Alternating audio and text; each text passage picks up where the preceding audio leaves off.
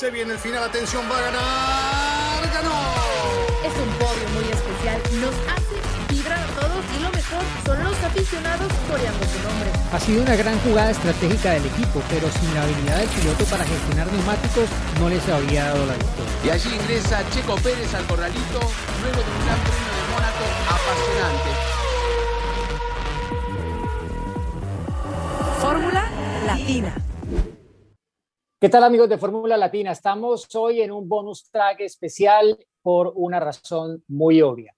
Ha llegado finalmente esta primera victoria de Sergio Pérez con el equipo Red Bull en su sexto intento, un fin de semana en el que Red Bull de nuevo ha sido la referencia en pista. No salieron las cosas en clasificación ni para Checo ni para Max, pero la carrera se encargó de poner a cada uno en su lugar aunque ocurrieron bastantes cosas que eh, por momentos se pusieron un poco en entredicho realmente si iba a ser o no el día para Checo, pero al final ha conseguido esa victoria en lo que podríamos decir, chicos, los saludo desde ya, ha sido la primera carrera sprint en la historia de la Fórmula 1 y fue mucho más corta de lo que probablemente hubiese querido la máxima categoría. Una carrera a dos vueltas con Checo saliendo desde su primera pole y en esa primera curva que quedará para el recuerdo por lo que fue ese momento clave que ha definido este Gran Premio de Azerbaiyán. Chicos, bueno, empiezo por Giselle, obviamente, porque eh, ese corazón mexicano, ¿a cuántas revoluciones estaba Giselle en ese reinicio final desde la parrilla? ¿Cómo estás? ¿Cómo están, Cris, eh, Juan, Diego? Qué gusto, qué gusto verlos y emocionada, obviamente, ¿no? Por lo que significa, por esa liberación de, presión, obviamente, para Checo después de, este resultado. Eh, ya en el programa, obviamente, de esta semana, en el Grande, desmenuzaremos todos esos detalles, esa pequeña carrera sprint que, mencionas hoy es rápidamente para eh, dedicárselo a, Checo y a esa victoria, pero a mí lo que más me, ha llamado la atención es la cantidad de tweets, memes, este, mensajes, hasta el mismo equipo y demás que han hecho de que Checo decía, le doy, me doy entre cinco y seis carreras para adaptarme a Red Bull, ¿no? Y en la sexta, en la victoria, por supuesto, ¿no? Entonces, eh, todo se le acomodó. La verdad es que aguantar la presión de Luis prácticamente toda la carrera no debió haber sido un trabajo fácil, ¿no? Al siete veces campeón del mundo, ahí, ahí, ahí, todo, cada una eh, de las vueltas, al final pues decisivo, eh, Luis se pasa de largo, ¿no? Y, se queda Checo eh, con esa, esa victoria, pero no fue el que Luis se haya ido de largo, ni que el accidente de Verstappen, obviamente son eh, situaciones que, que, lo ayudaron a que tuviera la victoria, pero Checo se mantuvo ahí todo el tiempo, ¿no? Desde la arrancada, superando. Em, de la sexta a la cuarta posición, avanzando, o sea, el superar a Gasly y a, Sainz, avanzando y manteniéndose siempre a punto para estar, porque así tienes que estar en Fórmula 1, ¿no? Pendiente de cuando te toque, tengas que estar ahí en la posición. Sin duda, ¿no? Y bueno, creo que la vuelta 13 de la carrera pudo haber de repente cambiado todo de una forma en la que creo que ni siquiera Red Bull lo tenía en sus eh, planes, ¿no? Porque en esa vuelta fue en la que Checo entró a pits a cambiar el neumático rojo por el hard, por el duro. Hizo un tiempo de vuelta que si todo hubiese, salido bien en la parada en boxes, Checo probablemente hubiese salido por delante de Max Verstappen y habría liderado la carrera. Lo que hubiese pasado después de eso, no lo sabemos, si habrá venido un eventual ataque inmediato de Max, o si hubiese tenido que intermediar el equipo para cambiar las cosas, no lo sabemos y probablemente habrá alguna carrera en la que tendremos que ver ese escenario. Aquí no ha sido porque al final, según dijo Christian Horner, Checo se pasó un poco de, eh, de largo en esta parada en boxes y fue casi el doble de lo que debió haber durado. Pero chicos, estuvimos realmente viendo a un Checo que de principio a fin en la carrera fue construyendo y al final, bueno, en ese lance Mm, inesperado dos vueltas, se resolvió la carrera también por lo que menciona allí, que como ha ocurrido recientemente, hay presión sobre Hamilton, hay presión sobre Mercedes y eh, están empezando a salir poco a poco errores que hace tiempo que no veíamos. Sí, es cierto, es cierto. Y me parece que creo que Checo ha cumplido con lo que le vienen pidiendo, ¿no? Es un punto que hay que tener en cuenta porque eh, quedó claramente establecido en la pista y en el resultado final, más allá de que fue él el ganador cuando venía Max antes del accidente primero, eh, quedó claro que estuvo al nivel, a la altura de las circunstancias y lo que le vienen pidiendo de estar ahí,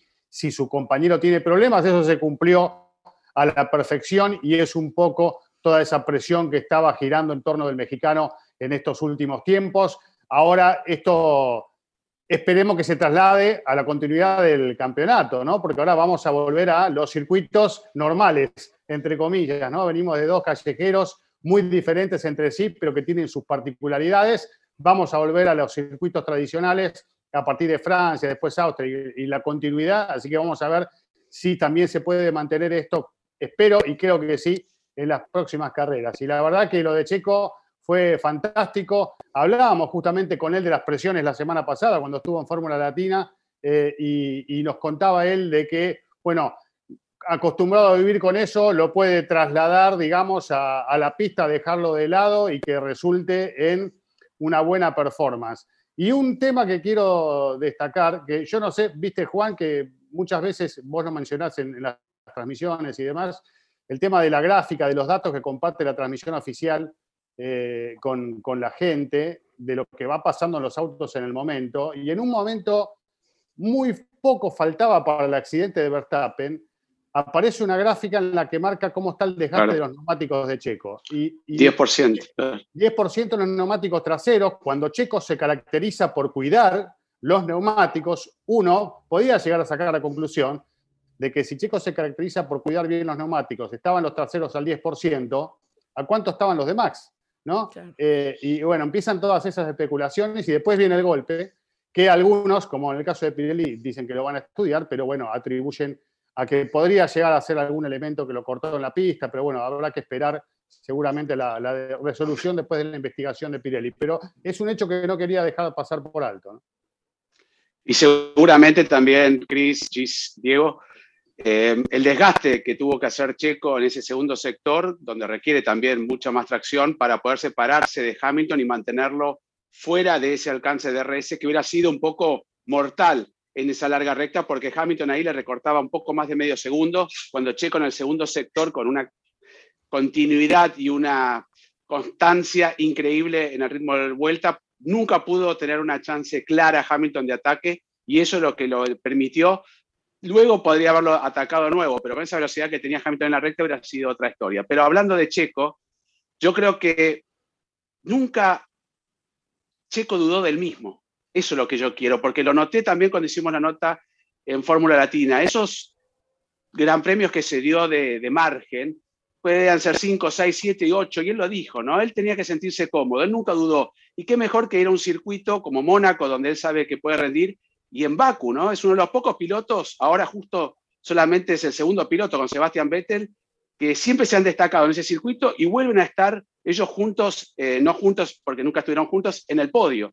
Entonces, sí estuvieron juntos en el podio, perdón, eh, Checo y, Vettel. Pero a lo que voy, eh, yo creo que más que nada él siempre sabía que iba a rendir bien en el momento que pueda descifrar o, poner el auto a gusto y lo, y lo hizo de una manera ni siquiera silenciosa, porque lideró práctica libre, siempre estuvo allí. Este, como bien dijo Diego, tal vez en la clasificación con la bandera roja entre el, accidente Sunoda y de, y de Carlos Sainz, tal vez podría haber estado un poco más adelante. No era obviamente el objetivo de él. Si anduvo todo el fin de semana bien, finalizar séptimo y luego, gracias, subir un puesto por, por la penalización de Norris. Pero yo creo que es más la gente eh, que empezó a meterle presión o a dudar de Checo que Checo mismo. Eso es mi, percepción, ¿no? Él siempre supo que estaba en el auto correcto y en el momento que lo tenía el auto como él quería, iba a poder ganar. Y a partir de ahora, con esa confianza que le genera esta victoria, va a venir mucho más, mucho más de Checo y al que le va a preocupar un poco más, digo, no lo estoy contando a, a, a Lewis Hamilton, pues está en otro equipo, va a ser a Max Verstappen. Estuvo allí presente debajo en el podio, lo felicitó, un gesto fantástico de piloto neerlandés, porque es lo que necesita Red Bull y Max para poder lograr el campeonato de constructores y de pilotos. Pero Checo va a estar ahí.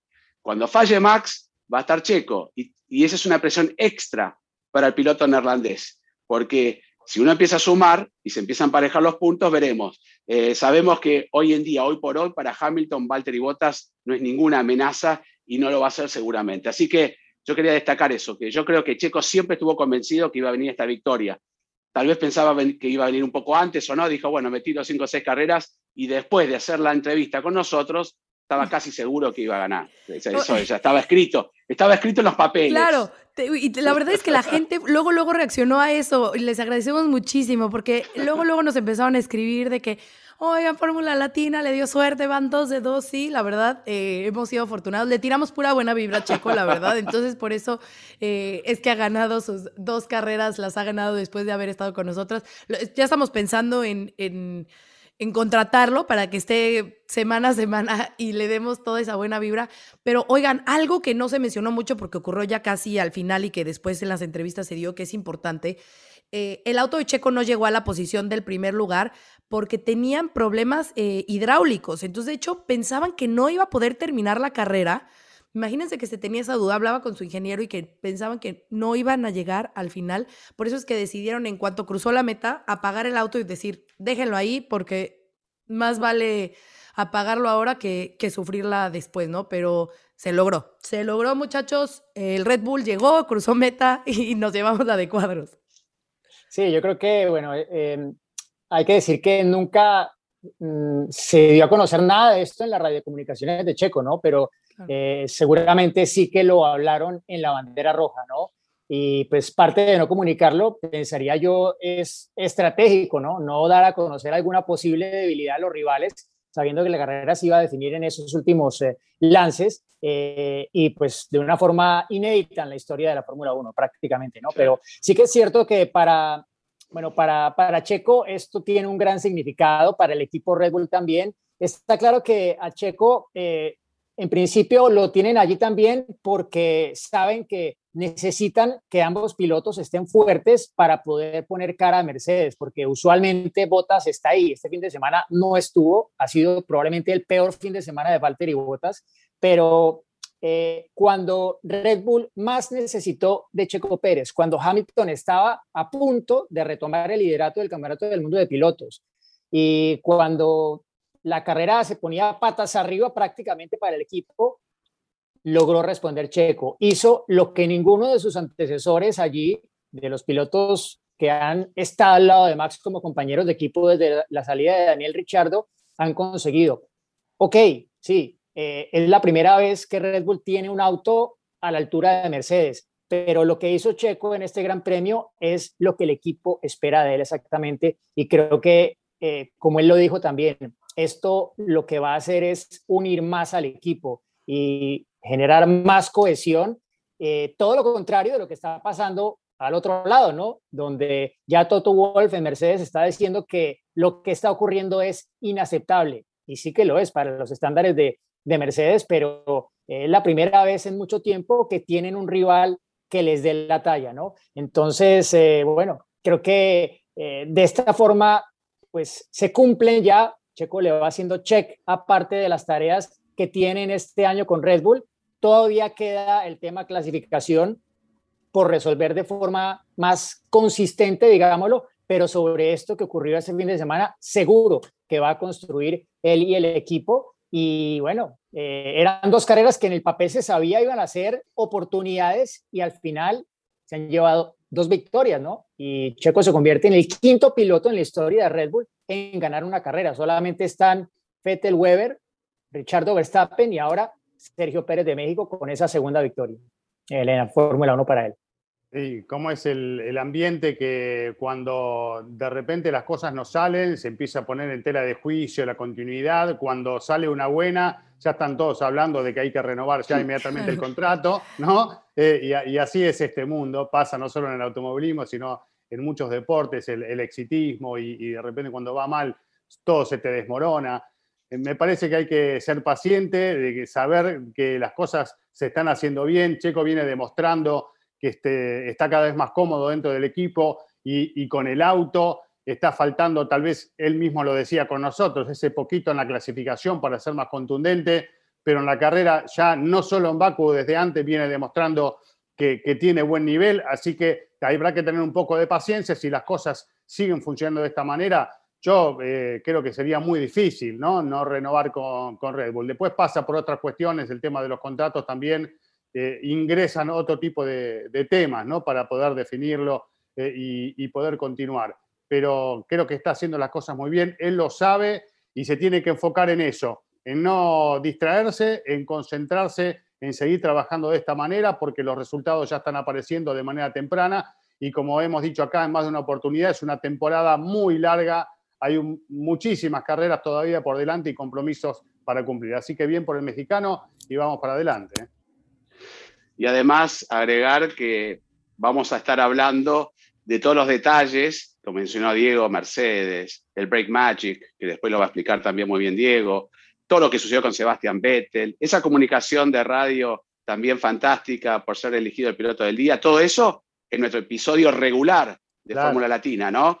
se van a tener que quedar con las ganas porque hay muchísima información, va a estar prácticamente también, no sé si tan rápido definido, si fue un elemento externo que dañó los neumáticos tanto de Stroll como el de Max Verstappen, hasta Hamilton tenía un corte de unos 5 centímetros en el neumático, tal vez fue alguno de los bordillos o alguno de los, es un circuito callejero, ¿no? Puede haber algún elemento que no se supervisó y que fue haciendo daño neumático o el desgaste excesivo para tratar de hacer esas vueltas rápidas que hacía Max pero también le sucedió a Lance Stroll. Así que todo eso en nuestro episodio regular van a estar esperando porque inclusive va a haber sorpresas, sorpresas por parte de Giselle. Ah, caray. Me acabo de entrar en este hay momento, que no importa. Hay que decir algo, claro, sí, sí. Claro, no importa. Hay que generar expectativa. Oye, lo que me encantó, me encantó el mensaje de, de Sebastián Vettel. Feliz Navidad. Felicidades a Checo. Bueno, feliz Navidad o como lo digan, pero felicítenlo. Bueno, ¿y qué Pero tal? No fue, un regalo, eh, no fue un regalo, porque uno dice feliz Navidad y aparecen los regalos. Esto lo construyó Checo, que eso hay que destacarlo, ¿no? Porque abandonos hay siempre, eh, ganó eh, en pista por primera vez con Hamilton allí también, ¿no? Con el siete veces campeón del mundo, que a partir del domingo ya no es más el siete veces campeón, se equivoca, es malísimo. Eso es lo que decían recién ustedes, ¿no? estuvo haciendo el fin de semana tal vez mágico Hamilton en recuperar hasta la segunda posición por suerte, este, hasta diciendo esto es un maratón, no es un sprint race y demás, y hasta ahí era un héroe porque en Mercedes no funcionó y de repente siguió de largo y, creo que los memes más divertidos que he visto últimamente eh, han sido con respecto a Lewis Hamilton. Pero bueno, todo esto cambia enseguida, vamos a ir a Francia y tal vez ahí vuelve a ser una, una normalidad, pero lo de Checo ha sido realmente emocionante. Verlo ahí ganar con Red Bull, me va a quedar esa imagen para siempre.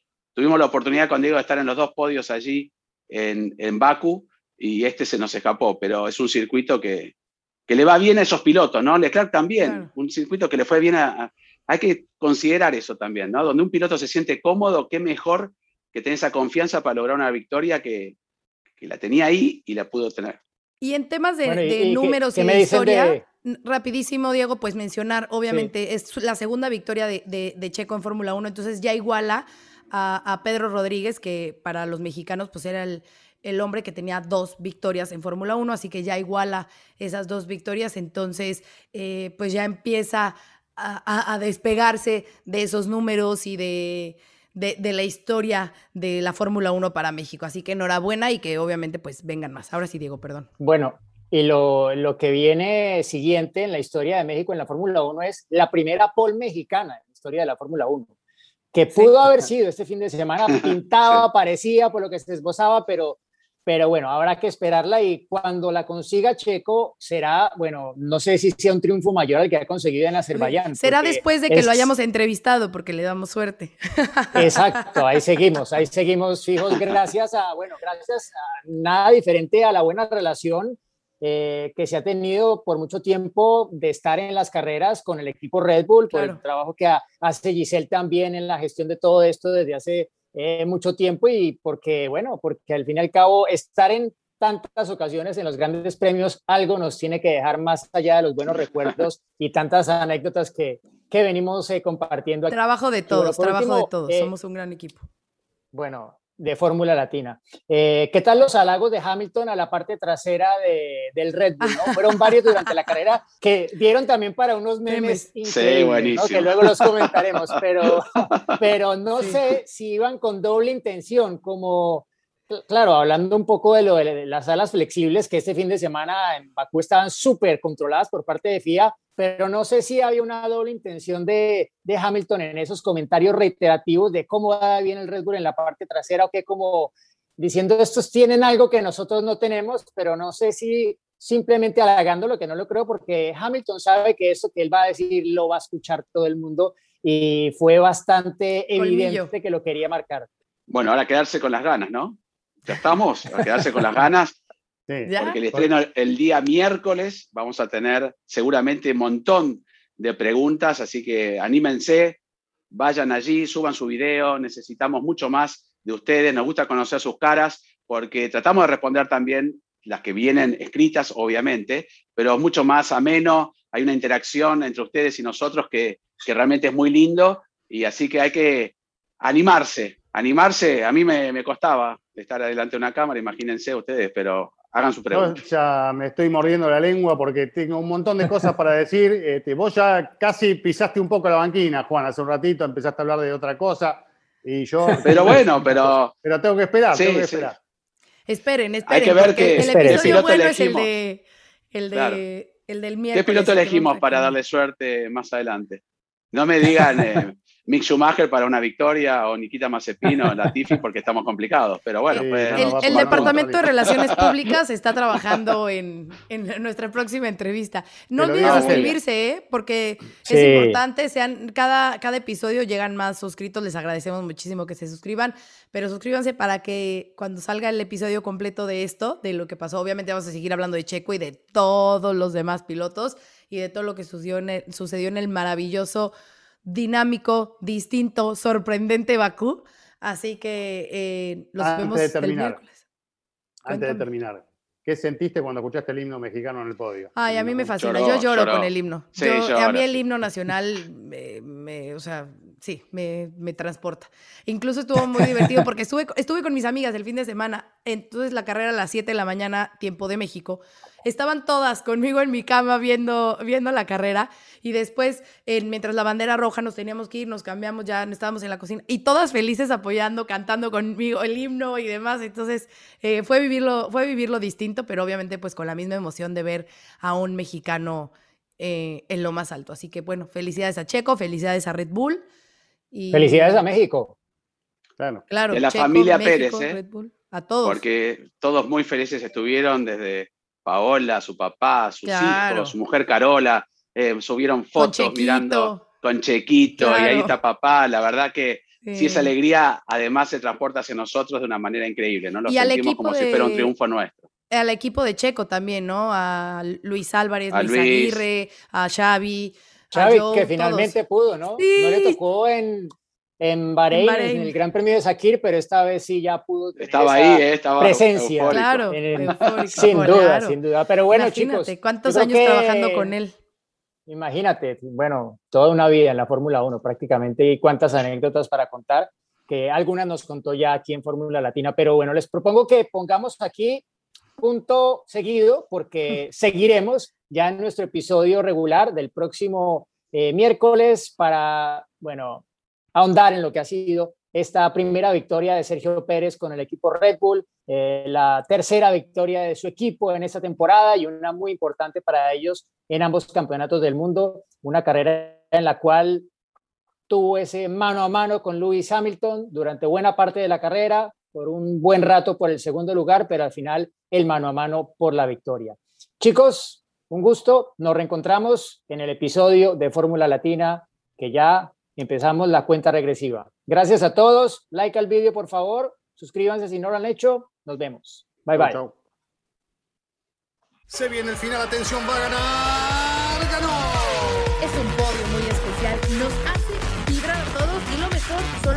Son los aficionados coreando su nombre. Ha sido una gran jugada estratégica del equipo, pero sin la habilidad del piloto para gestionar neumáticos no les habría dado la victoria. Y allí ingresa Checo Pérez al corralito luego de un gran premio de Mónaco apasionante. Fórmula Latina.